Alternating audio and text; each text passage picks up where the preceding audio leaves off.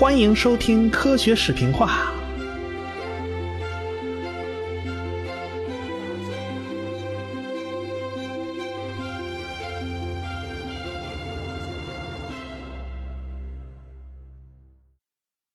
上文书讲到啊，达尔文认为人类社会并不是完全由自然选择来筛选的，因为人类有道德、有情操，还有同情心。人类社会的医疗水平和福利制度会使得过去应该被淘汰的个体存活下来。那么，很多育种专家这种人呢，他就认为这样的行为对整个种群是不利的，种群很快就会退化。但是达尔文提出不同意见，他认为不会的，因为除了物竞天择、适者生存这种选择方式，还有另外的选择机制。那就是性选择。在上一回啊，呃，有人给我留言呢，哎，已经有不少人呢猜到这一条了，我也就不卖关子了。性选择是达尔文提出的非常有意思的一个理论。达尔文观察到一个非常有意思的现象啊，那就是同等条件下啊，已婚者的死亡率是低于未婚者。达尔文当时掌握的数据是在同一个地区、同一个年龄段，哎，未婚者的死亡是已婚者的两倍。达尔文呢有两个办法来解释这一现象，第一个是婚姻本身可以导致死亡率下降，结婚以后啊，两个人相互扶持、相互帮衬，那是恩恩爱爱、甜甜蜜蜜、白头偕老、比翼双飞。那幸福感是使人身心健康，于是这个死亡率就下降了。婚姻是长寿的一个重要原因，它是因果关系。第二个解释方法是，剩男剩女们本身质量就不怎么样啊，这都是在婚姻市场里边推销不出去的残次品。既然如此嘛，残次品嘛，这个寿命短，它也是常理呀。在这个论断里面，这个短寿和结不了婚是同一个原因导致的两个结果。那么，到底这第一跟第二两个原因哪个才是正确的呢？那这可就难说了啊！这达尔文本人显然倾向于第二种。即便我们用医疗和福利手段帮助一些人避免了这种自然淘汰啊，但是。他们仍然是无法躲过婚姻这一关的，哎，这个人类种群它是不会退化的。那么达尔文的想法对不对呢？这科学家们现在啊已经吵了很长时间了。这吵架呀，有关种群呐，这社会学领域的这种事儿是非常非常复杂的。二十世纪的六十年代，科学家们就做了统计，他们还是发现啊，同一个地方，相同的年龄，哎。生活条件都差不多的这种人呢，男性不结婚者是结婚者死亡率的一点八倍，那么女性呢要好一点，大概是一点五倍。你看啊，这不结婚的确是吃亏啊。可是到了七十年代，这个差别就已经变得非常小。到现在啊，那剩男剩女那已经是非常普遍的事了，已经不能说明什么问题了。况且达尔文在论证的时候也不算严谨呢。婚姻市场歧视的是不健康的人，但是我们换个脑子去想想，这个不健康是不是一定就与遗传是有关系的呢？这个不一定啊，这是不能打包票的。婚姻市场筛选它未必能筛选出最优秀的遗传因子，从这一点上讲，达尔文是不严谨的。但是二十世纪啊，很多国家还是出了这种优生法案。说白了，他们还是信不过达尔文的理论啊！那不怕一万就怕万一啊！万一那种劣等基因靠婚姻市场这种机制它筛不掉，那那那玩意儿谁放心呢？最不放心的是哪个国家呢？那就是纳粹德国呀！那么就推出了优生法案，对遗传病患者那是强制绝育的。当然，不仅仅是纳粹德国，还有不少国家也在搞类似的东西。你要追根溯源的去找啊，你往前推，你发现啊，居然是美国人先搞出这种东西的。不过呢，这些东西到了二十世纪中期，普遍都被废除了。当然啦，现在还是有一部分人支持这种东西的，不过呢，绝对是少数派了。说到，人类并不怎么太担心种群的退化问题啊。达尔文在这本书里面呢，花了最大的笔墨去描述大自然中的性选择。人类呢这块啊，从篇幅上其实就不怎么占大头啊。从更广阔的视角去看待这个问题呢，你会发现啊，那更有意思。达尔文首先描述的就是第二性征的问题啊。这个通俗的讲啊，任何雌雄相异的这种动物，那么生殖器官必定是不同的，这就是第一性征。但是动物身上有很多东西啊，与生殖器官它没有直接关系，它往往雌雄差异也很大。这就是所谓的第二性征。通俗的讲，就是不看性器官，它也能分出公母来。那这是为什么呢？这达尔文就开始一层层展开推理了。同一种动物，生活环境都差不多呀，那为什么雄性和雌性长得就差那么远呢？是是什么造成这种差异的？有些动物啊，公的母的长得有很大差异的，但是这种差异是可以用。自然选择来解释的，比如说啊，我举一个例子，乌龟一般来讲，公的腹部那龟壳啊都是凹进去的，可是母的呢，那腹部一般都是平的，这是为什么呢？这个差异是怎么造成的？这道理很简单啊，这个乌龟交配的时候呢，就需要那公的呀趴到母的背上，你想这乌龟壳多滑溜啊，那是。那公的肚子上啊，它要是没这凹坑啊，它根本就趴不上去啊！它它一趴上去就滑下来，所以它就根本没法留后代。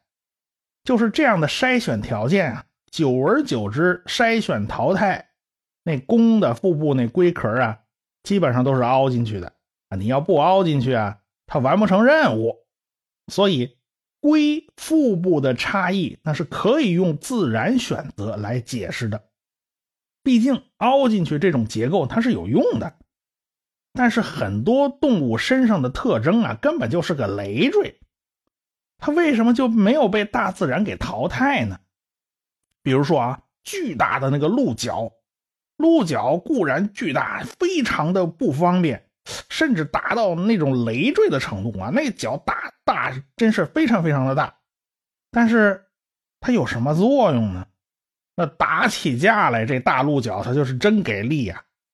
雄性体型一般都比较大，都比雌性要大，因为身大力不亏嘛，咱打架赚便宜呀！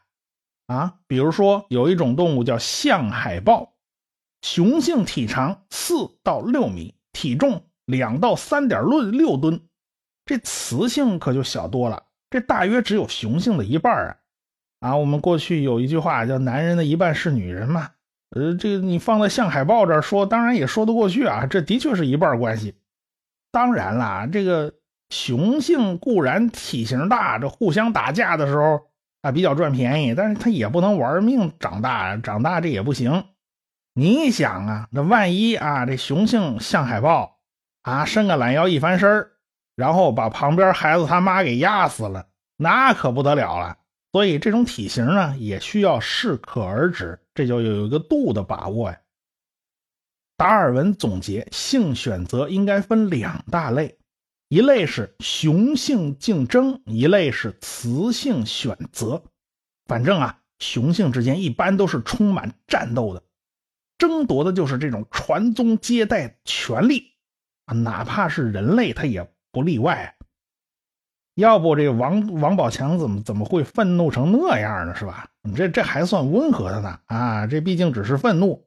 当年啊，俄国大诗人普希金呐，那可是为了捍卫自己号称莫斯科第一美女的妻子而跟人决斗啊，最后那不幸去世啊。雄性不管如何竞争啊，啊，你不管你如何厉害啊，你还得雌性点头才行啊。啊，这个雌性点头就是所谓的雌性选择。举个例子，就拿孔雀为例，雄性孔雀有着巨大的尾巴，说是尾巴，其实是背部那羽毛太长了。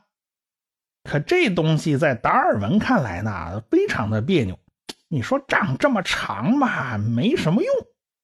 你说那羽毛它软的啊，打架它也用不上。你说吃东西吧，这尾巴上的它也用不上。它飞行的时候还增加阻力啊！不光这个，颜色太鲜艳了啊，你容易招惹天敌呀。你藏哪儿你藏不住啊，人家离得很远就能看见。而且呢，这羽毛长起来还挺麻烦，它不是说长出来了就一劳永逸解决问题，它还不断的换毛，这羽毛每年都会脱落。那大清朝官员服饰啊，那那叫顶戴花翎啊，用的就是孔雀羽毛。高级点的，皇上一高兴赏一三眼花翎啊，那档次稍微下来一点，中档的就赏个双眼花翎。哎，你想吧，那大清朝多少官啊？这得多少孔雀羽毛啊？那孔雀够不够啊？是不是会绝种呢？没关系啊，孔雀经常换毛，这个量还是管够的。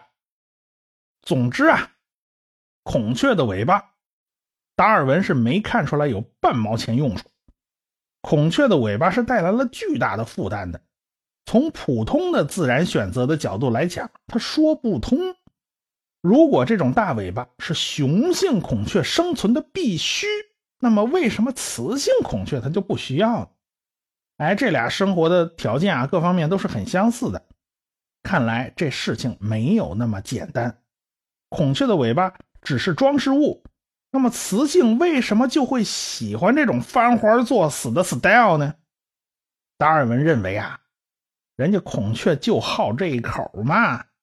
科学家们用维达鸟，哎，另外一种鸟做过分组的对照试验。雄性维达鸟长有很长的尾羽，哎，他们做了一组长的，一组短的，互相做对比，的确是尾巴长的就容易得到异性的青睐。同样的道理啊，还有雄狮的鬃毛，雄狮的体型要比雌狮大很多呀，而且脖子上还有一大圈的鬃毛。这一大串的鬃毛啊，也给雄狮带来了不少的麻烦。大家知道啊，雄狮一般轻易不参加捕猎啊，都是自己手下那雌狮上去捕猎。道理呢也不算复杂，因为。雄狮体型太大，特别是脖子后边那一大圈鬃毛啊，那显得体型更大啊！这人家趴在草丛里，老远就被他猎物给看见了。那趴草窠里藏不住。要知道啊，那草原上那食草动物眼眼睛都好着呢啊，所以呢，这雄狮啊，它趴草窠里头，它那捕猎成功率它就不高。相反，体型较小的雌狮。倒是很容易潜伏在草丛里，慢慢慢慢的靠近，然后突然窜出去，发动突然袭击。这个雌狮啊，虽然捕猎它是突然性上它是赚便宜的，但是因为体型不够大啊，经常捕猎会不成功，而且呢，经常会被猎狗群打劫呀。我曾经看到过一段视频，雌狮啊就被一群猎狗围攻。哎，双方对抗的非常激烈，都在抢那个猎物嘛，抢东西嘛。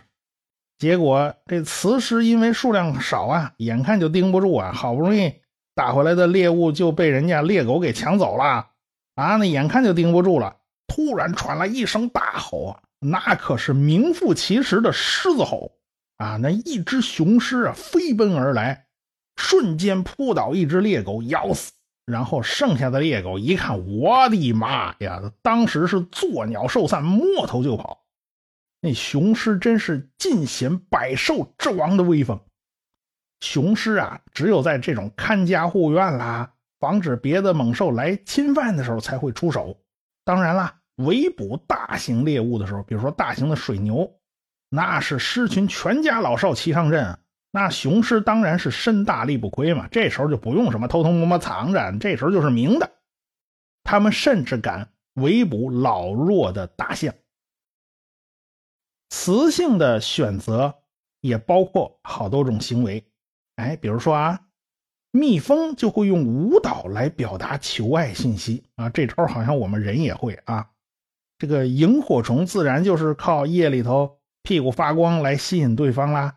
但是好像我们人屁股不会发光，但是好像我们人类有很多发光的方法嘛。明月别枝惊鹊，清风半夜鸣蝉。稻花香里说丰年，听取蛙声一片。你看啊，这是这首词里面写了蝉鸣和蛙声都是在吸引异性的注意啊。科学家们的确也是做过试验的，用录音机把那蛤蟆叫声啊给它录下来，然后弄两个扬声器给它放出来。哎，哪边声音大，这雌蛤蟆就往哪边蹦啊。这看来声音也是一种非常非常好的求偶方式啊。过去晚间，这个大学女生宿舍楼下总是会有人什么抱着个吉他在那弹，而且唱的是五音不全。哎呀，这个半夜里听着就别听多瘆得慌了，这也算一种求偶方式吧。当然啦，你仅有才艺表演这玩意儿还不够啊。几处早莺争暖树，谁家新燕啄春泥呀？哎，织布鸟求爱之前先要筑巢。哎，有的大有的小啊。你这鸟要搭出个经济适用房呢？你八成就就没戏了啊！你八成就输给别人了。你要搭个豪宅呢，哎，这就有戏。看来啊，与人是一样的，房子也是很重要的啊。丈母娘拉升房价，看来不是完全是戏言。不过最难最难的还是要分辨各种各样的假信号。你只看一个指标啊。那是远远不够的，那是很容易被人家忽悠蒙骗的，需要综合考察。哎，所以你看，现在女方家里边那什么七大姑八大姨啊，各路亲戚朋友呢，全都派上用场了。在动物界里头，这样的情况也并不少见。比如说鲫鱼，身体健康、没有寄生虫的雄性，到了繁殖季节啊，就会身体变红；要是有寄生虫的那种呢？身体就会暗淡无光啊！哎，雌鱼要关注的就是身体颜色这样的特征。哎，因为体格条件好的这种雄鱼啊，它比较顾家呀，它能够保护鱼卵。这样的话呢，那后代成活率它也高啊。但是啊，你这难免就其中有浑水摸鱼的啊，有些混的不怎么样的雄鱼啊，它也会采取浑水摸鱼的心态。哎，它身体也会变红，它达到欺骗的目的。毫无疑问啦，这种雄鱼肯定都是渣男了。这雌鱼呢，受骗上当多了啊，它也会慢慢筛选出、演化出这种综合考察的本事。它不仅仅完全是凭颜色来做决定了，还得看你啊，这雄鱼够不够气派呀？啊，这这个。其他方面，你是不是够胖啊？这些都是参考因素了。达尔文当时对雌性选择给出的解释就是偏好和审美啊，他认为动物也是有审美的。哎，人家天生就是喜欢这样的调调嘛。这个颜值高就标志着这个家伙很厉害。可是后来的一大帮科学家呢，就拒绝把动物的主观意识纳入到理论之中，因为动物的主观意识这东西它特别难检测，你怎么说这动物它是有主观意志的呢？这不好弄，所以咱啊搞不清楚，咱就绕啊，惹不起咱还躲不起呢。所以大家呢就做了各种各样的试验，啊，发现达尔文对现象的描述是正确的。但是大家就不太能接受他给出的这个解释，哎，尤其是你说动物有意识，咱就把这个就空过去就行了。哎，好多人呢就给出了自己的解释。有一种理论认为啊，既然呢你雄性要给雌性一个足够强的信号啊，难免就夸张了一点啊，不然对方看着也不太明显。有另外一种理论，就是说呀，这种累赘。装饰性的这种东西，其实就在告诉大家：别看长得这么花哨，战斗力打了这么多折扣啊，人家还是活得好好的，可见竞争能力非常强大啊！要是换那竞争能力不强的，这么翻花作死，那早就被淘汰了。哎，可见啊，品种优良。我们也平时生活中也都可以理解啊，也都可以见到类似情况。一个废寝忘食、努力奋斗、死啃书本的尖子生啊，他并不可怕。最可怕的是那种吊儿郎当、轻轻松松就能当学霸那种人，而且人家可以在球场上任意驰骋啊，到了舞台上来个才艺表演，那也是不在话下。你但凡碰上这种人呢，那才让人不寒而栗呢。尽管讲了这么多性选择，但是还有一个根本问题他没有回答呀：为什么？大型动物都是分两性的呀。对于雄性来说，它要花费大量的时间和精力去进行性选择，它要去追嘛，对吧？它要想办法去寻找和讨好配偶，为了求偶而战，乃至弄得伤痕累累，乃至性命之忧啊，都有性命之忧啊。或许什什么都没什么什么都没捞着啊，就就白搭上了。啊，对于雌性来说呢，这这种也未必就特别合算啊，因为这种性选择的结果啊，未必是如意的。要知道，这两性啊，只能传播自己的一半的基因，那毕竟是打了折的嘛。另外一半要交给那个不知道靠不靠谱的配偶啊，毕竟不管怎么选择，它都是有风险的。那看走眼也不罕见呢。哎。不由得又想起王宝强来了，扯远了，咱们兜回来。那么，生物为什么要这么费力不讨好的进行有性生殖？哎，生物一开始啊是无性繁殖的，无性繁殖是传宗接代的一种非常便利和有效的手段。它的好处呢相当明显，无性繁殖不需要在其他个体的帮助下完成。后代的数量可以从实质上得到保证啊！哎，当一种有用的遗传特性形成之后，它不会被这种这种进化的这个过程啊稀释啊！毕竟每一代都跟母体一样，那是一个模子扣出来的啊。虽然无性繁殖有这些优势吧，但是最后还是被有性繁殖取代了。哎，这种大型动物、高等动物基本上都是有性繁殖的。原因是通过遗传变异啊，有助于加快自然选择进程，并并且使这种自然选择进程啊变得更加有效率。两性生殖允许好的基因更快的在群体中传播，同时呢更容易让这种坏的基因呢消失。所以有性生殖就保持着大量的基因的重新组合，创造了这种遗传的多样性。最近呢，新西兰的科学家在对酵母进行无性生殖和有性生殖的对比实验中发现啊，在生存压力不大的环境环境中呢，这两种酵母生长速度都差不多。但是你要碰上那种高温呐或者高盐的这种恶劣生存环境呢，有性生殖的酵母要比无性生殖的酵母生长得更快。显然，两性之间的基因交流。对生物的生存是非常有利的。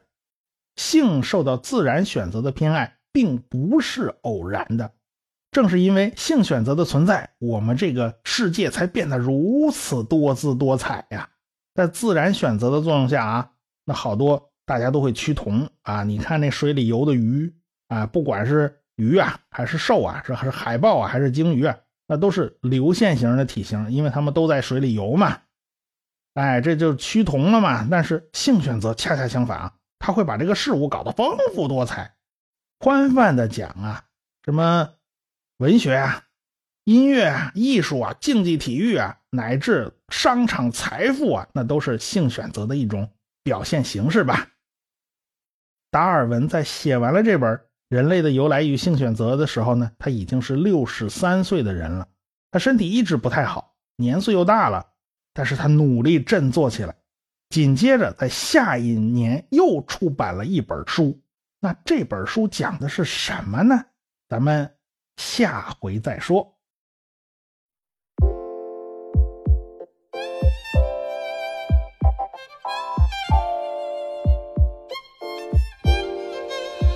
我是旭东，祝《科学声音》二零一七年的首场线下活动取得成功。那么我也会到现场给你们助阵。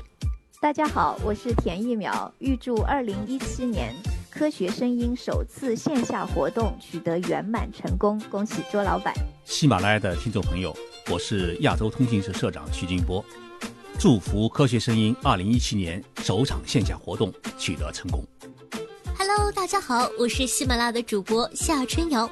那祝科学声音二零一七年首场线下活动取得成功哦！各位朋友，大家好，我是谷歌，在这里我祝二零一七科学声音首场线下活动圆满成功。我在这儿给大家加油助威。我是科幻奥秘时间的主播蚊子嗡嗡，祝科学声音二零一七年首场线下活动取得成功。我是随口说美国的自由军，祝科学声音二零一七年首场线下活动取得成功。我是卓老板，我是吴丁平，我是汪杰，我们是科学。